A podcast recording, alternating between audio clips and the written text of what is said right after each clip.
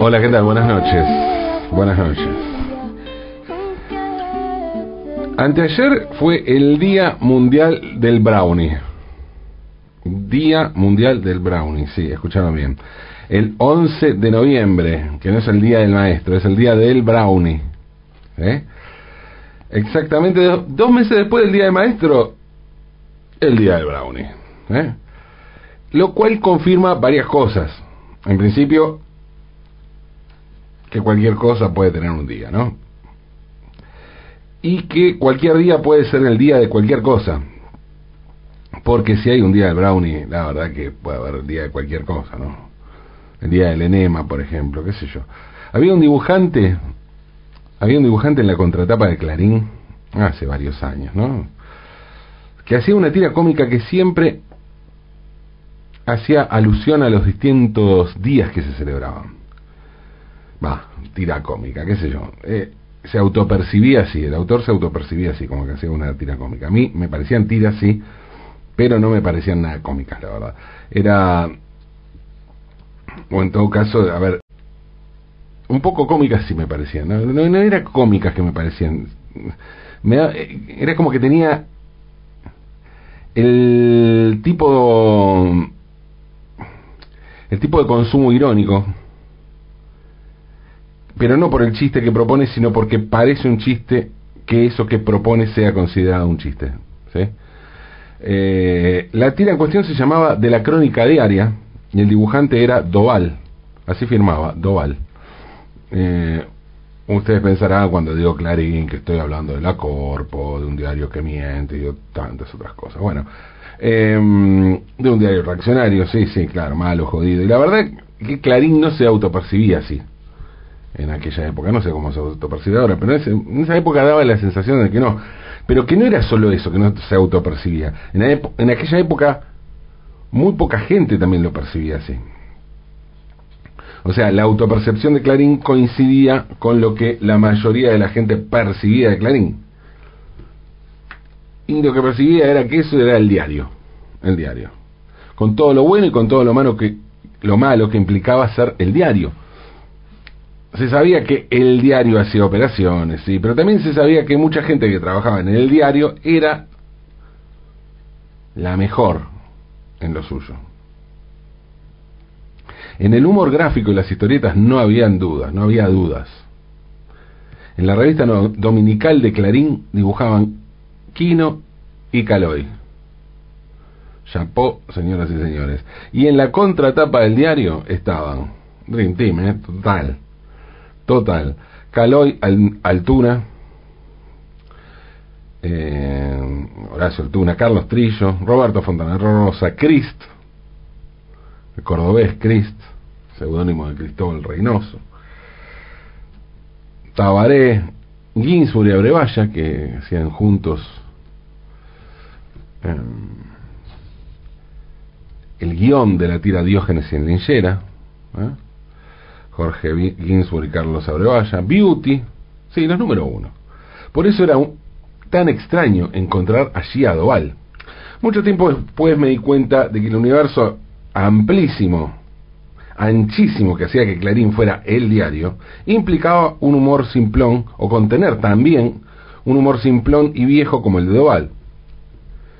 Y en algún punto Sendra viene a ocupar ese lugar, aunque con cuestiones más políticas, o sea, Tobán no hacía ni media alusión a, nada de política.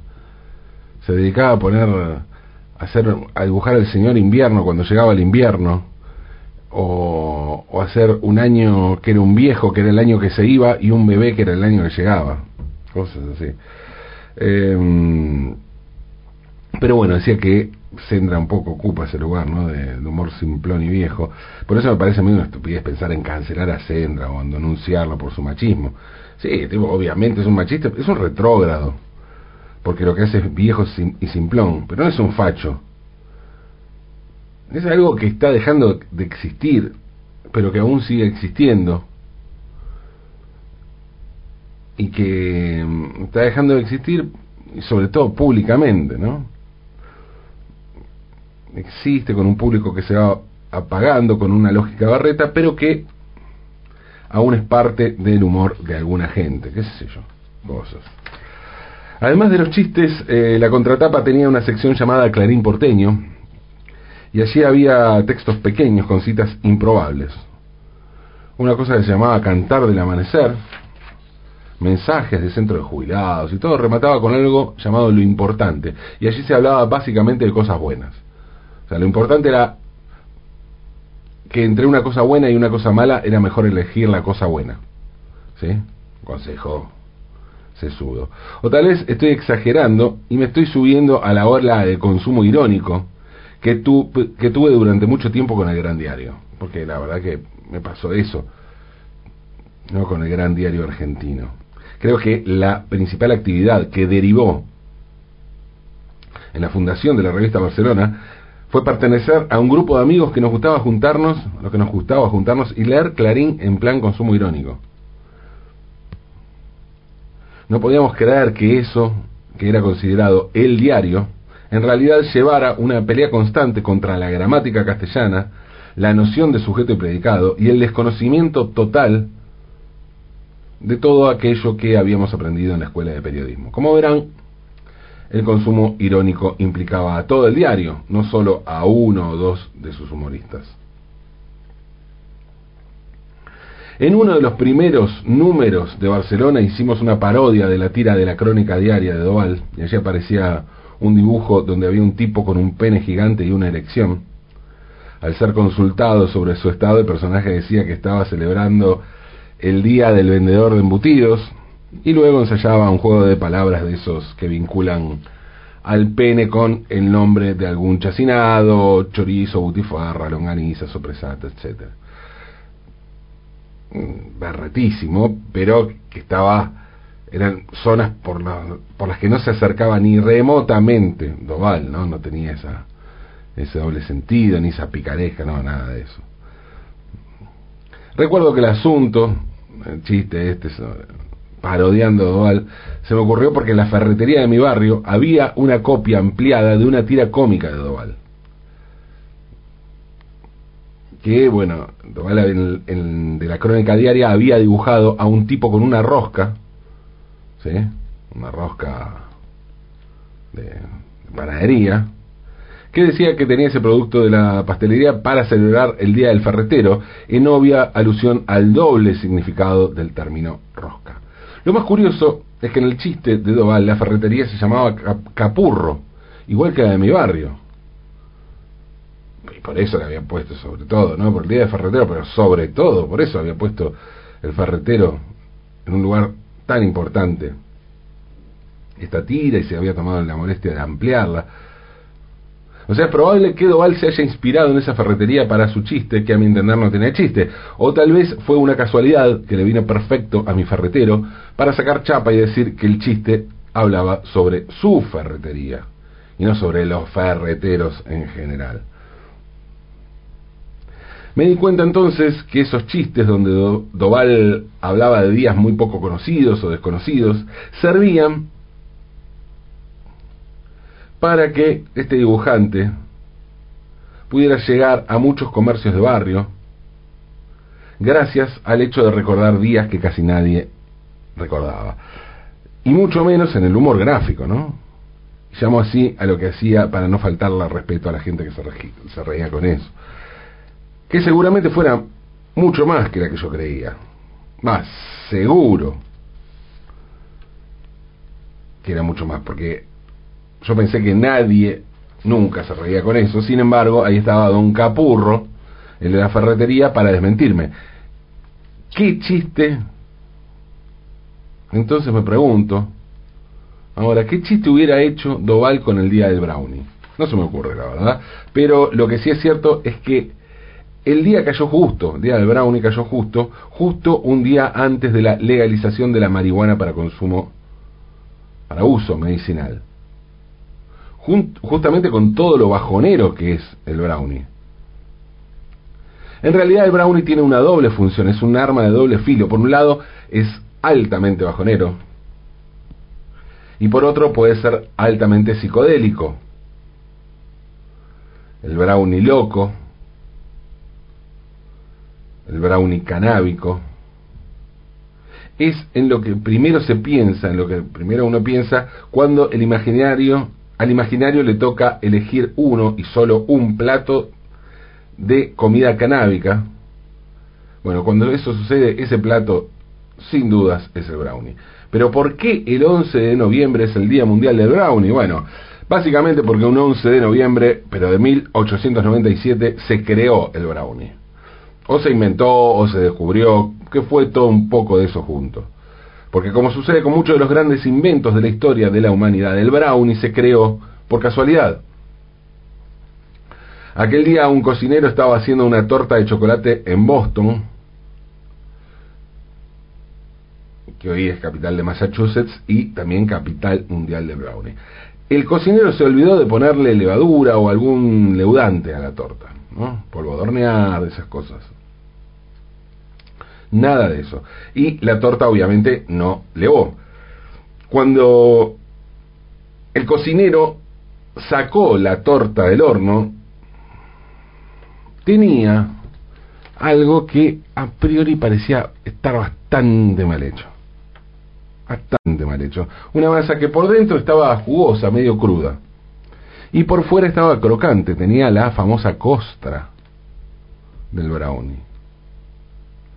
Frustrado el cocinero quiso tirar la preparación para que no quedaron no quedaran rasgos, no quedara ningún rastro, ninguna evidencia de su torpeza, y de repente alguien le dijo, no, espera, espera, déjame, déjame, quiero probar eso eso tan horrible que hiciste. Y ahí el brownie hizo su magia. Enseguida le pusieron el nombre brownie, que en inglés significa marroncito, y desde entonces el postre se transformó en una torta clásica de toda casa de té y repostería que se precie de tal. Tal es así que hasta existe una preparación, no la recomiendo en absoluto, no lo rico del brownie es hacerlo y que quede crudo, no, o sea, no seco, ¿no? Porque eso no, no, es el, no es el brownie húmedo. Pero existen preparaciones, inclusive de esas, para hacer tortas. Bueno, existe una para hacer brownie. Eh, al brownie pronto le agregaron nueces y en, el afán de experimentar y de crear nuevos horizontes, mercados o lo que fuera para este manjar, hasta lo hicieron de chocolate blanco, cosa ridícula, ¿no? Después, un largo debate sobre el chocolate blanco. Eh, pero en este caso, para un brownie, un total despropósito, pero mejor no opino, no vaya a ser cosa que me acusen de racista, ¿no? De discriminar a los blancos. Bueno, como mm, el brownie son muchos los inventos que nacieron a partir de una equivocación. La cocina está llena de estos casos, llena. ¿eh? Por ejemplo, el revuelto gramajo, un plato típicamente argentino, que lleva solo tres ingredientes, huevos, papa, payé, o pay, y jamón, lo que se dice una tortilla deconstruida, ¿no? Que tiene también varios, hay varios mitos o varias teorías sobre su origen. Los nachos también fueron creados por error. Fue en 1943 cuando el chef mexicano Ignacio Nacho Amaya al chef le, bueno, le cayeron unos comensales de su restaurante. Siempre las, cuestiones con comida tienen que ver con que vino alguien muerto de hambre y no sabía qué darle y entonces agarró. Bueno, eh, en este caso le cayeron unos comensales de su restaurante justo estaba cerrando, no le quedaba casi nada. y la gente estaba hambrienta, ¿qué hago? Se preguntó el pobre Nacho y se respondió, ya sé. Eh, hago un plato a partir de tostadas, queso y jalapeño. Los metió al horno y cuando estuvieron listos había creado los nachos. Algo similar pasó con esas galletitas a las que llamamos cookies, que tienen esos trocitos de chocolate a los que llamamos chispas, el asunto sucedió en 1930 en el Hotel Toll House Inn. La cocinera Ruth Wakefield, Wakefield estaba haciendo galletitas de chocolate y como se le acabó el chocolate líquido para mezclarlo, para que quedaran todos marrones, les dijo, ah, mira, tengo una barra de chocolate acá, lo corto en pedacitos y seguro que se derrite y se pone todo marrón, ¿no? Tenía esa esperanza al menos. Con el calor el chocolate se derritiera y las galletitas quedaran marrones. Pero nada de eso sucedió. Las galletitas quedaron color galletita y el chocolate en trozos siguió marrón. Eso sí, como con los brownies, probaron, estaba riquísimo. Hace un tiempo Manu Campi les contó, nos contó también el origen de las papas fritas, pero de las que vienen, las que son como las que vienen en paquetes. Esto parece que fue una joda de una noche, en 1853. En un hotel en Saratoga, un cliente comenzó a apurar al cocinero que se llamaba George Broom, el cocinero, pidiéndole papas cada vez más finas, más finitas, más finitas, más finitas. Cuando se pudrió y cortó, eh, bueno, por un agarró y se pudrió y cortó unas papas tan finas como un papel de fumar, eso es lo que dijo. Al cliente le encantó, el que supuestamente era un invento extravagante, y así nacieron las papas fritas estas que son tan populares. El cucurucho de helado también surgió de una feria en San Luis, Estados Unidos, en 1904.